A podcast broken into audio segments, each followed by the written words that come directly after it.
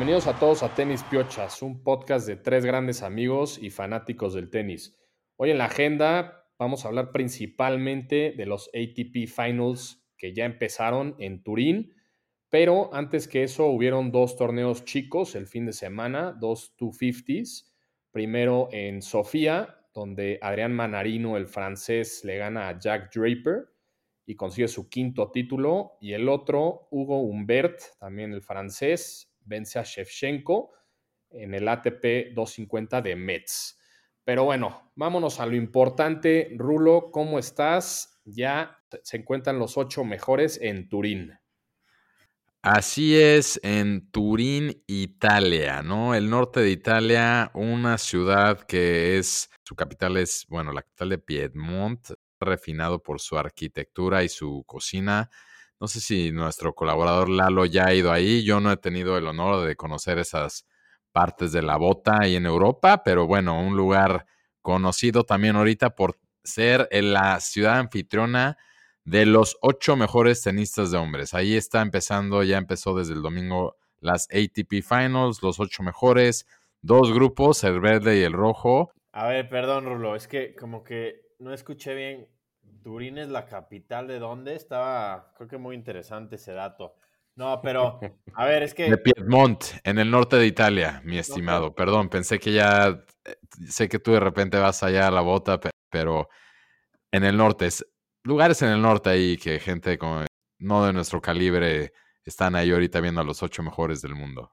Mencionaste que había dos grupos, pero ¿cómo están integrados esos dos grupos? Está el grupo rojo, que está Medvedev, Rublev, Zverev y Alcaraz. Y luego el grupo verde, que están Djokovic, Run, Tsitsipas y Sinner, ¿no? Ya fueron los dos primeros días. Ayer jugó el grupo verde y hoy jugó el grupo rojo.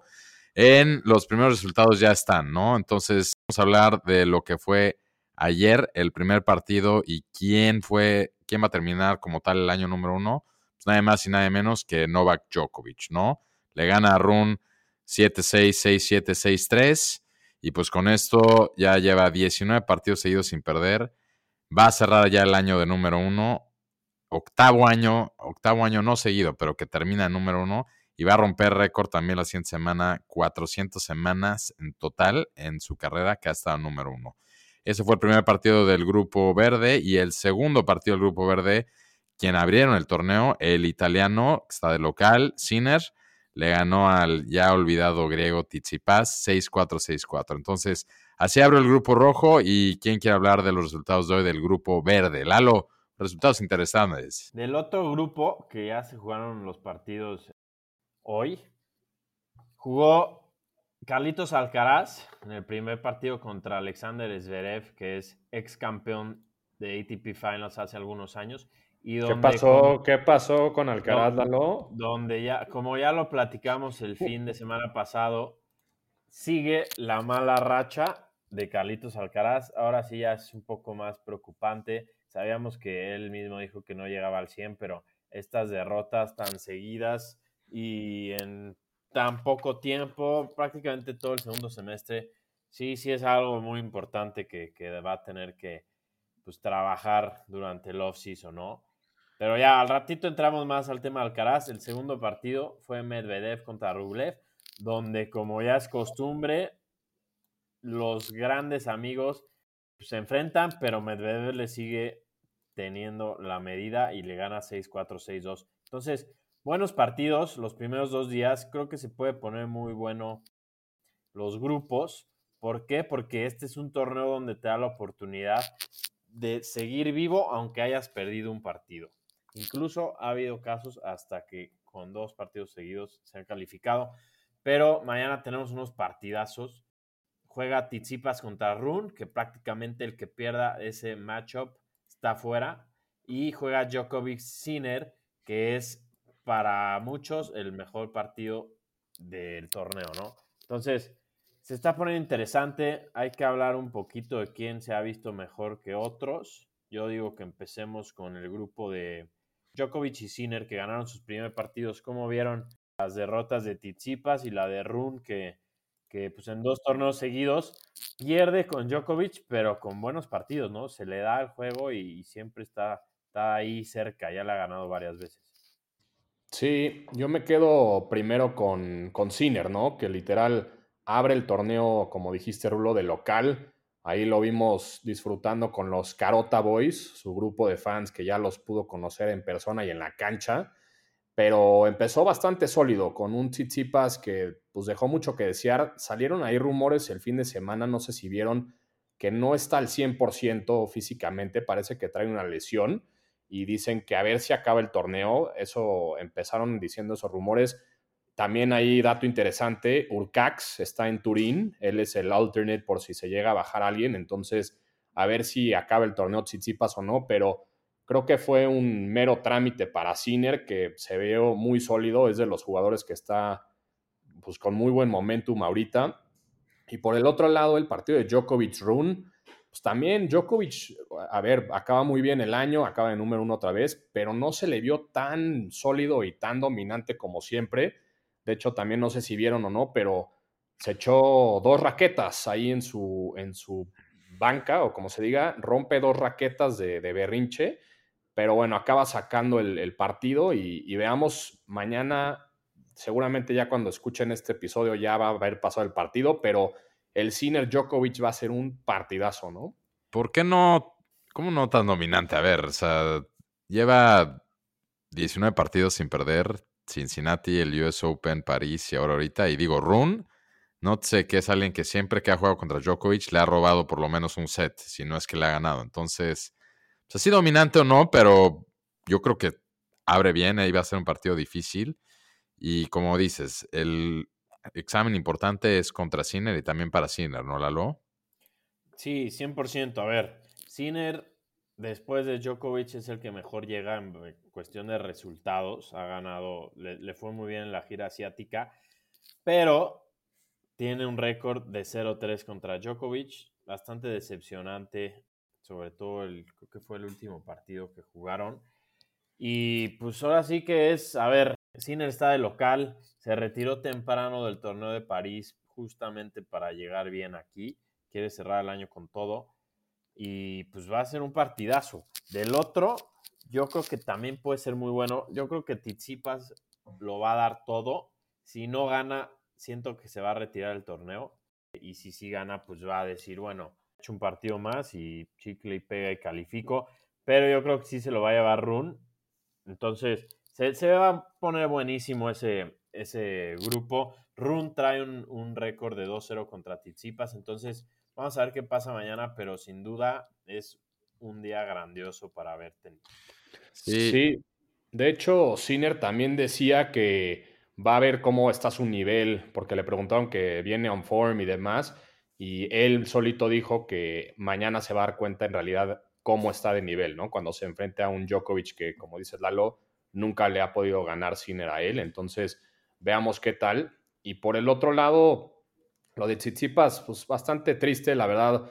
No sé si vieron sus comments antes del torneo que dijo que para él ganar los ATP Finals es mejor que ganar un Grand Slam. No sé qué opinas de eso, Rulo. ¿Cómo puedes defender a tu no dijo eso, Jor. Está sacándolo un poquito de contexto. O sea, dijo que es un torneo que se debe de considerar igual de difícil que ganar un Grand Slam porque están los mejor, lo mejor de lo mejor. Que es cierto, la verdad sí es, o sea, no estoy diciendo que esté bien o mal. Yo creo que sí es mucho más difícil un Grand Slam, sobre todo por el hecho de que son dos semanas, es tres de a cinco, ¿no? Y prácticamente ninguno de los que está, es más, ninguno, me parece, de los que está en el torneo más que Medvedev, perdón, y Djokovic han ganado Grand Slams. Además, algunos han llegado a, finales, pero sí varios de ellos se han repartido ATP Finals, ¿no? Incluyendo Medvedev, Tsitsipas, Zverev. Entonces, yo creo que también por eso lo dice, pero es un torneo difícil. O sea, recordemos que, por ejemplo, Rafa Nadal nunca lo ganó. Y Djokovic, justo ahorita, parece, Vic, si debe de estar también muy enrachado porque si lo gana es quitarle otro récord a Federer, ¿no? Sería su séptimo año ganándola. Ahorita está empatado como el que más lo ha ganado junto con Roger.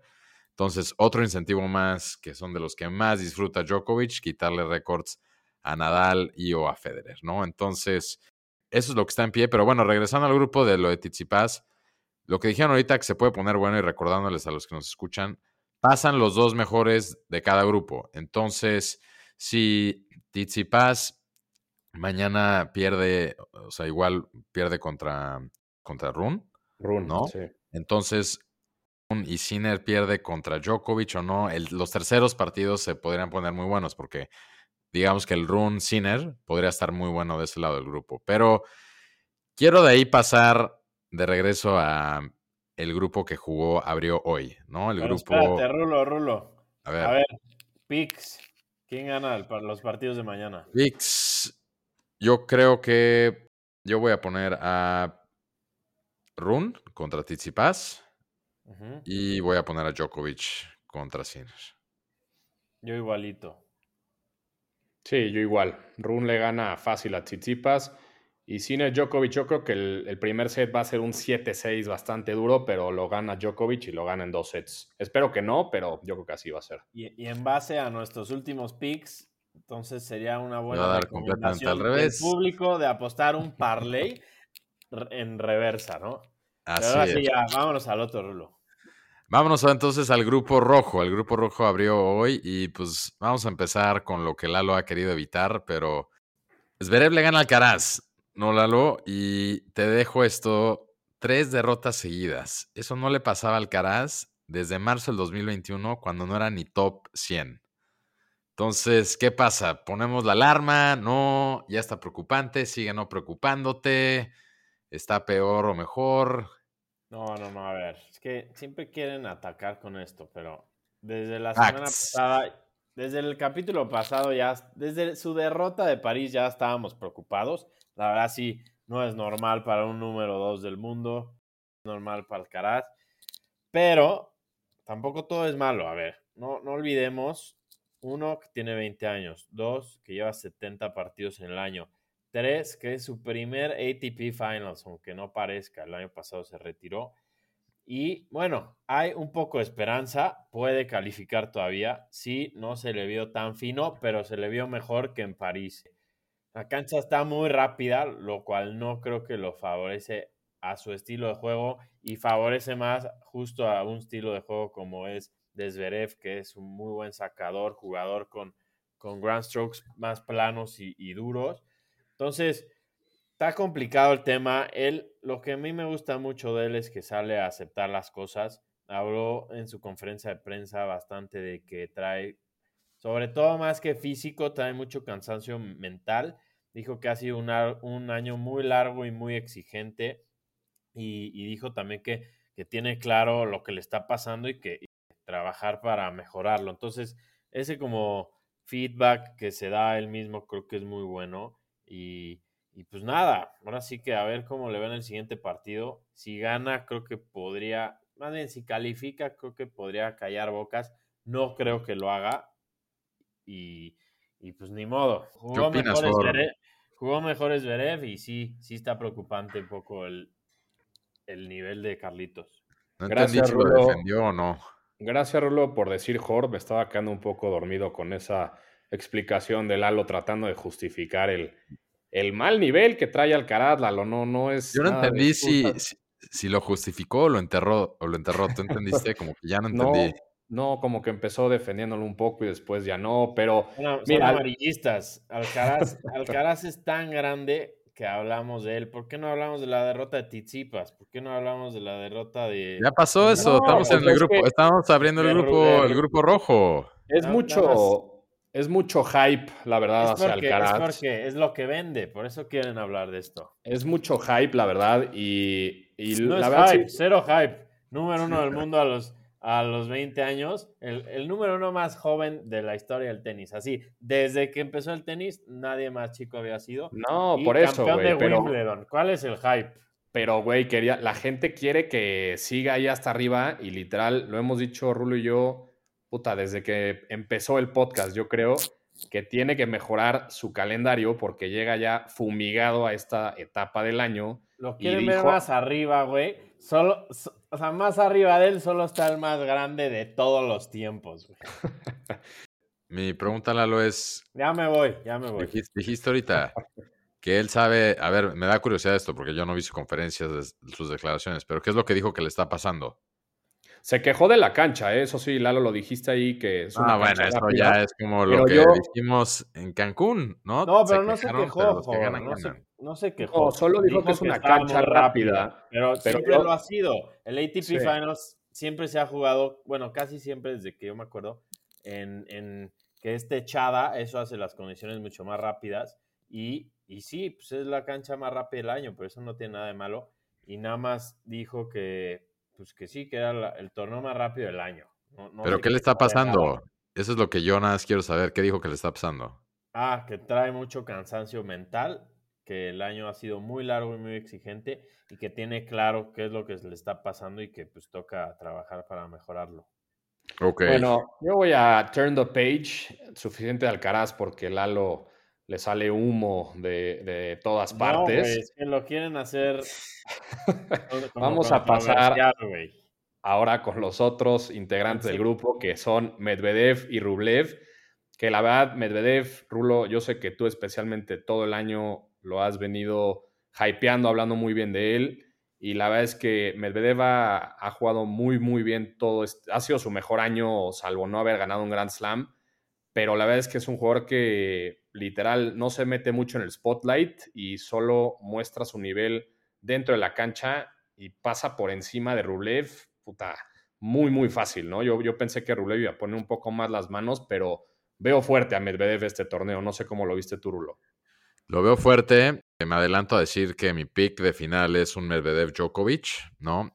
Ay, sí, ya que ganó un partido, güey. No, lo llevo trayendo, como dijo Jorge, lo llevo trayendo todo el año. Ganó hoy sí convencentemente. Y me gustó mucho lo que dijo Rublev hoy, y creo que sí es muy cierto. Dice, Medvedev te mata lentamente. Y sí siento que es así, viendo hoy el partido, como poquito a poquito, como siento que los pone muy incómodos, te pega como raro ver a Medvedev. Los tres ya lo hemos visto en vivo. Te saca de onda, como que te gusta o no te gusta cómo juega. O sea, no es que juegue feo o, bonito, pero algo tiene que como que solito empieza como que abarcar la cancha y de repente siento que les pasa mucho, sobre todo a jugadores como Rublev, que le tiene bien marcado, lo tiene bien a la medida, pero pues sí, le ganó fácil. Pero ese grupo también creo que se abre bien, porque digo, no quiero regresarlo al Caraz, pero sí quiero regresarlo a Zverev, ¿no? Zverev también ya lo llevamos mencionando las últimas semanas, porque sí se acaba de recuperar bien para cerrar el año, entonces trae mucha hambre, siento que ese grupo es el que más hambre puede llegar a traer, entonces creo que ese grupo está más difícil ver cómo van a salir, ¿no? Pero bueno, yo ahí ahorita les pregunto los picks. Yo tengo, yo creo que voy a poner a Medvedev y a Zverev. Sí, lo, hemos hablado un poquito ahorita yo y mis picks, pero nada más como rápido formato del torneo dos grupos, round robin, y los pasan los primeros dos de cada grupo. El primero de un grupo se enfrenta al segundo del otro y viceversa, ¿no? Entonces tú pones del grupo rojo que pasan Medvedev y Zverev, ¿lo correcto? Así es. ¿Y del verde, quién pasa? Así ya dije, ¿no? Djokovic y Sinner. Ok. Entonces Rulo va Djokovic, Sinner, Medvedev, Zverev. ¿Tú, Lalo? Yo del grupo, ¿qué color es el de Djokovic? Creo que Djokovic va a pasar, es verde. Creo que va a pasar también Djokovic y Sinner. Y del otro grupo, creo que va a pasar. Se puede poner buenísimo si mañana Zverev le gana a Medvedev. Pero creo que va a pasar. No sé, cara. Voy a, voy a poner. Mira, vean esta. Voy a poner Zverev y Alcaraz. Creo que Zverev le puede ganar mañana a Medvedev. Pasado, ¿no? Pasado. Así, pasado. Creo, creo que puede sorprender ahí Zverev y ganarle a Medvedev. Y, pues, y, voy a confiar que Rublev ya totalmente se desinfla, entonces se jugaría en el pase Alcaraz-Medvedev. ¿Y lo gana Alcaraz? ¿Es lo que estás diciendo ahí? Que Alcaraz le gana el pase al Medvedev. Difícil, pero probable y sí, así lo pongo. Difícil, pero improbable, más bien. Pero bueno, la dejamos ahí. Yo me voy con la misma que tú, Rulo, Sinner Djokovic y Medvedev y Zverev. La verdad, son los más fuertes que vi. A lo mejor podría dar ahí la sorpresa a Run, eh, pero eh, sería el partido definitivo entre Sinner y Run, ¿no? Que sería un partidazo, dos que están hasta arriba. Entonces, veamos, pero, pero sí, yo me voy igual que tú, Rulo, perdón. Y también no dejar a un lado el, el photoshoot y el- la alfombra roja que se dieron, ¿no? Pero a ver, a ver, hazlo, hazlo, hazlo más interesante. Aquí pregúntale, preguntémosle, a ver, a nuestro querido Lalo, tú, tú vas de repente mucho a Italia por placer. ¿Se, ¿se viste bien o mal la gente allá? Se viste muy bien. Muy bien, ¿no? Le dicen la capital de fashion, no sé qué. Ahí, la, Jorge sabemos que luego también trae sus trajes italianos en bodas cuando nos los encontramos. Entonces, alguno explíqueme por qué sacan los promo shoots y todo lo de antes, toda la, car- la red carpet que hacen de los ocho mejores, ¿por qué los sacan vestidos como si estuvieran aquí en la prepa, ¿no? O sea, pésimamente todo en lo que supuestamente sería como la fashion capital del mundo. Sí, no sé, está terrible, de acuerdo con eso. O sea, Capital de la moda, ya me regañaron. se- pierde toda la elegancia, parece que está en un presupuesto muy recortado. Me acuerdo en años pasados que llegaban patrocinadores justamente de, de ropa, marcas importantes, que los vestían así perfectamente trajeados en como locations interesantes, así en un jardín o algo así. Aquí prácticamente casi que le pidieron con el iPhone de Alcaraz a alguien que tome la foto ahí en unas escaleras, medio que con el trofeo, y les pusieron unas chamarras que ya no sé ni qué significaban, pero muy mal, la verdad creo que le, le quita como jerarquía a este gran evento que debería ser un premio como de pues, lo importante que jugaron estos güeyes todo el año. Sí, de acuerdo. La verdad, terrible lo que, lo que traían puesto Djokovic y Alcaraz, unas chamarras neta como de high school, literal. Tsitsipas traía un poncho también rarísimo. Run parecía que estaba saliendo de la escuela. O sea, muy, muy raro, la neta. Pero, pero bueno, o sea, la verdad es que mucho también dicen que es porque se movió de sede el torneo. O sea, se, se movió de, de Londres, to Arena, a Turín.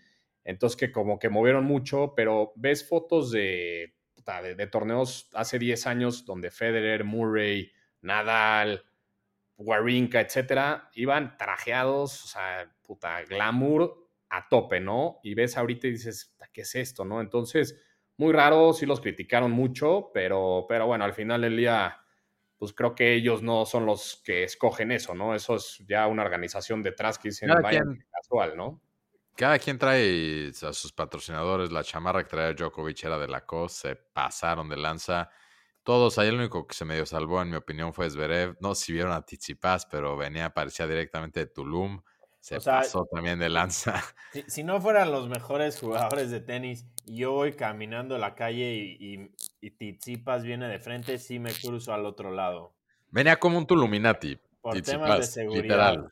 Venía como un Tuluminati. O sea, traía un poncho así, la cabeza como oídas. Así parecía que venía directamente del rave.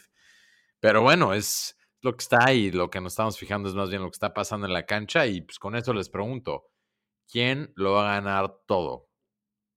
Sí, preparen todos, todos los que nos escuchan, ya lo dijo Lalo, todos los que digamos nosotros, no apuesten por ellos, apuesten por los otros, los contrarios, porque seguramente con nuestro récord últimamente no, No. se va a dar. No estoy de acuerdo. Creo que este está bastante sencillo en mis ojos. Pero a ver, los escucho.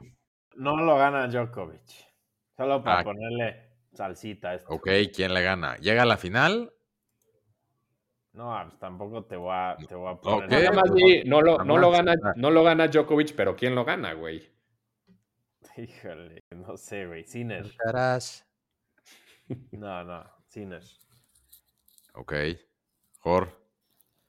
Yo creo que lo gana Djokovic. Djokovic se lleva todo y corona un gran año para el serbio. Ok, yo también pongo a Djokovic y le gana Medvedev la final. O sea, ¿qué probabilidad ven que Alcaraz lo gane? Cero. No va a pasar el grupo. Alcaraz yo no lo veo pasar en el grupo. Yo ya dije, ese grupo lo van a pasar Zverev y Medvedev. Probablemente le, urge, le urgen esas A vacaciones. ver, yo creo que Zverev podría haber sido un partido más... a- No, o sea, no... Rublev no está jugando mal, digo. Le perdió contra Medvedev, pero no, no veo... Vamos a ver. A lo mejor me estás callando una semana. Vamos a ver. Alcaraz ya está concentrado en el Tennis Fest de México. También, sí, pues ahí estaremos y claro que apoyando a Carlitos. Venga, pues yo creo que ahí la podemos dejar. Sigan disfrutando de este gran torneo y estos grandes partidos. Les mando un abrazo. Otro. Abrazo. Ay.